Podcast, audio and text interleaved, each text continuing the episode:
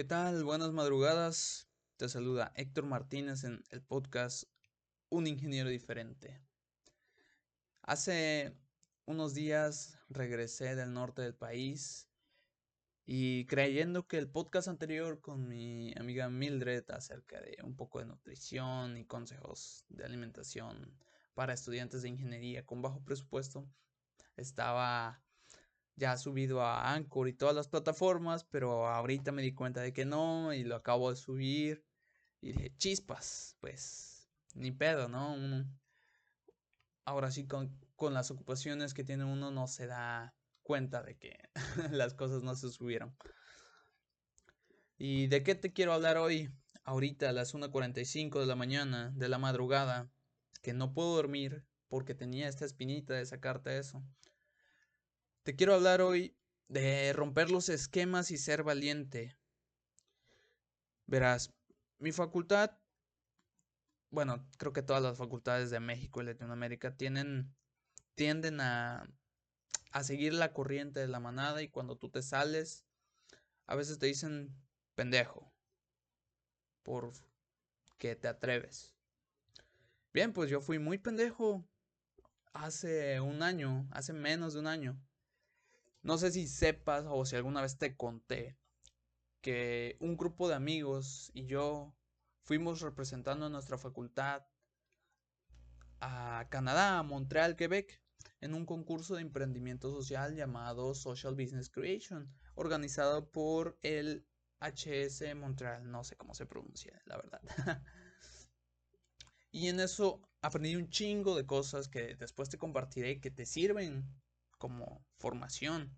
No solo te sirven matemáticas, no solo te sirven saber ecuaciones, eso ya lo puedo hacer una máquina para que me entiendas.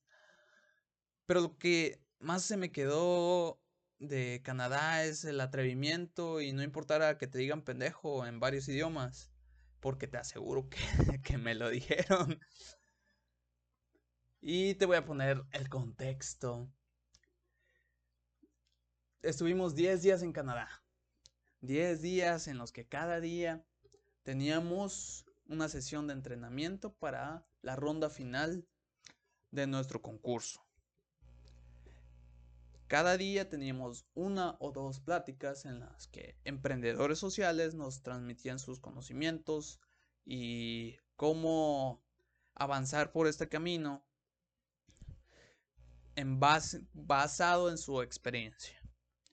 Y era muy dinámico porque ellos hablaban, te incitaban a participar y después tú tenías que pasar al frente. El primer día tocó el tema del storytelling, el contar historias. En español yo soy muy bueno contando historias, creo que no es por, no quiero presumir de hecho, pero me gusta contar historias porque me gusta reír a la gente. Yo sería muy buen comediante, pero no, no es lo mío por el momento. Pero me gusta contar historias. Pero en mi idioma, cuando tú lo haces en otro idioma, es un poco diferente porque no tienes la fluidez. Pero me salió la historia del Donkey Boy. Antes de yo pasar al Donkey Boy, tengo que decirte que me estaba cagando de miedo. Me estaba cagando de miedo porque era exponer mi poco inglés y mi... Ah, y retar a mi yo marica que me dice, no, tú no puedes, para hablar frente a personas de todo el mundo. Al fin de cuentas no lo pensé, me paré de mi asiento, así con muchos huevos por dentro, pero también cagándome. Y fui y conté mi historia. Tú nos hicieron elegir entre varias figuras y lo que más me vino a la mente fue un burro por porque yo a veces me considero un burro y empecé con I choose the donkey because ok, te lo voy a contar en español. Elegí el burro porque a veces yo me siento como un burro al expresarme verbalmente. Eso fue lo que dije.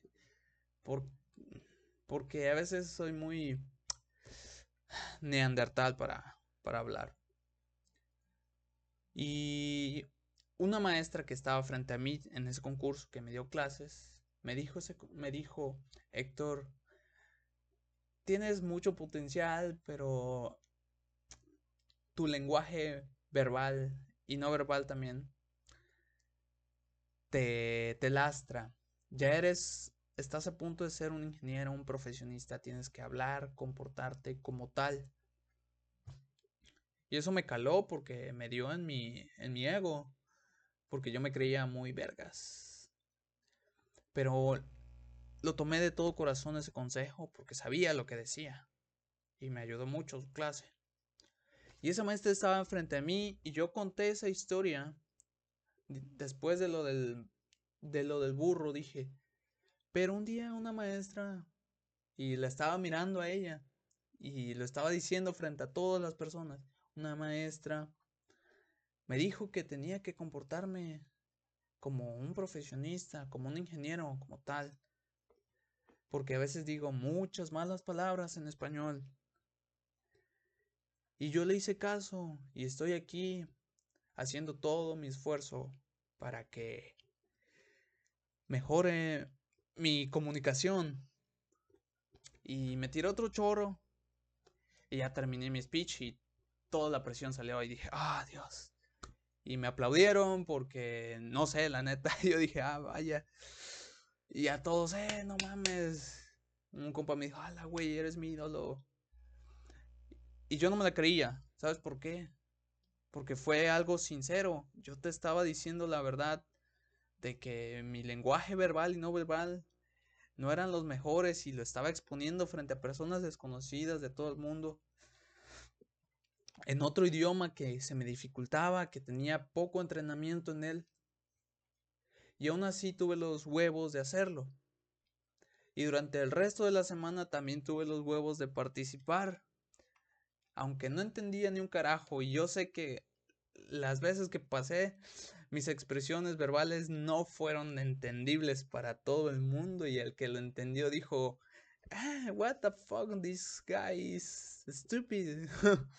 o no sé, algún insulto en, vietnamita o en inglés o en australiano, no sé lo que hablen en Australia. Pero te aseguro que recibí eso. No me importó. Dije, si ya lo hago en español, ¿por qué no hacerlo en inglés? De ahí fue cuando ya descubrí que me gustaba hablar en público. Y es lo que me llevó a ahorita querer ser instructor en mi trabajo. Porque me gustaba hablar en público y me gustaba enseñar. Obviamente es más fácil enseñar en tu idioma nativo que en un idioma foráneo. y durante toda esa semana pasé, pasé, pasé, pasé, levantaba la mano, participaba, pasaba al frente del escenario, hacía dinámicas, conocía gente y era algo que yo no hago comúnmente. Bueno, conocer gente y hablarles pendejadas, pues sí, eso sí lo hacía. Pero ya seriamente con el enfoque de profesionista no lo hacía. Y me di cuenta de que requería muchos huevos para eso enfrentarte al rechazo, ser valiente.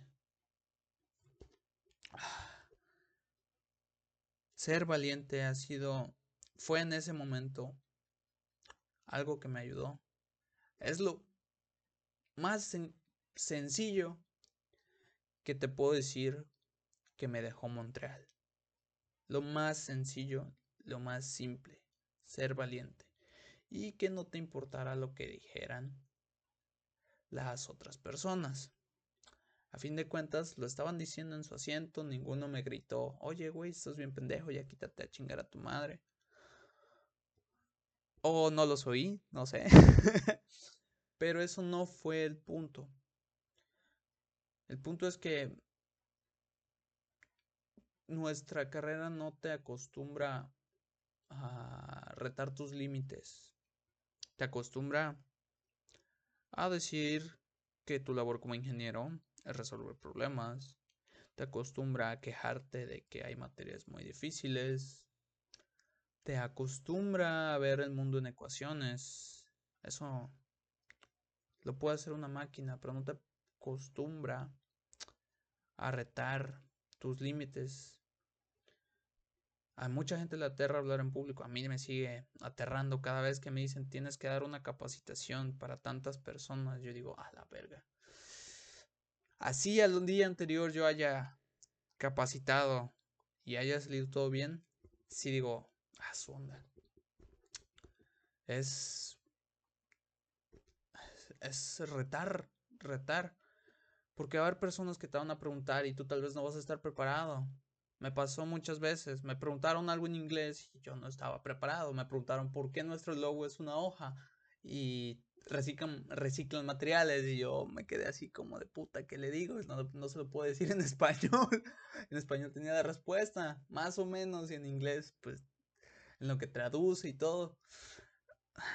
Y me quedé en blanco. Y me ha pasado también, oye, ¿por qué pasa esto? Yo, a la verga, ¿por qué? ¿Por qué? Porque es como que no te funciona ese cerebro. Pero es porque durante cinco años estuve cableado para simplemente estar resolviendo problemas. No digo que saber tus ecuaciones o tus cálculos sea de vital importancia, pero eso ya lo puede hacer una máquina, ya lo puede hacer la inteligencia artificial. Ah, y no te van a enseñar a ponerle huevos y hacer algo que te reta. Si no, mis compañeros lo harían también. Y agradezco todas esas experiencias, agradezco el no pensar, porque mucho de eso fue por pararme y no pensar. Agradezco que me haya, haya tenido eso. Es una experiencia muy gratificante y te invito a que cualquier cosa que a ti te rete y te apasione al mismo tiempo, la hagas. La hagas sin importar. Porque vas a ver que pues no te va a pasar nada si te dicen que eres pendejo. Ah, creo que a la gente la aterra que le digan que es pendejo. Yo personalmente ya me acostumbré a que me digan eso porque hay gente que ningún chile les embona. Y diablo, siento que en este episodio estoy siendo muy explícito, pero es las cosas como son. Habrá gente que ni un chile les embona. ¿Que eres bueno en matemáticas? Uy, matadito. Ah, que te llevas bien con el profe porque sabes hacer relaciones sociales. Ah, pinche vato, la me botas. Que, no sé, cualquier cosa que rete el status quo y que te rete a ti. Hazla. Porque eso no la valentía no te lo van a enseñar. En verdad. Es lo una lección fundamental que me dejó Montreal. Me dejó más que también la puedes aplicar, pero eso te lo compartiré en los próximos episodios. ¿Vale? Espero que estés bien. Si te gustó este episodio, mándame un mensaje a mi correo hjmc007 gmail.com o un WhatsApp al más 52 924 133 2790 si quieres que yo hable de cualquier otra cosa por mí no hay ningún problema. De hecho, me gusta hablar. Descubrí eso. Descubrí. Montreal me, ayudó a descubrir que me gusta hablar en público. Obviamente, cuando estás preparado es mucho mejor. Pero ahí así. Ah, es lo maravilloso de hacer cosas que te reten. que vas a descubrir qué te gusta y qué no te gusta. Qué quieres hacer y qué detestas hacer. Porque si yo no hubiera amado hablar en público, no hubiera sido constante durante los siguientes días. Al primer abucheo, al primer cállate, o al primer not, ah, sorry, I didn't understand what did you say. yo hubiera dicho, ah, la verga, pues no sirvo para hablar en público. Pero lo que me apasionó es eso. Así que haz cosas que te reten, te lo repito. Te va a hacer bien. Y no te lo van a enseñar en la escuela la mayoría de las cosas ya las va a poder hacer una máquina. Y júntate con amigos que te ayuden a hacer cosas que te reten. Eso ha sido todo por este episodio. Te mando un fuerte abrazo, que estés bien, que estés saludable. Y nos vemos en el siguiente podcast de Contextos Universitarios. Chao.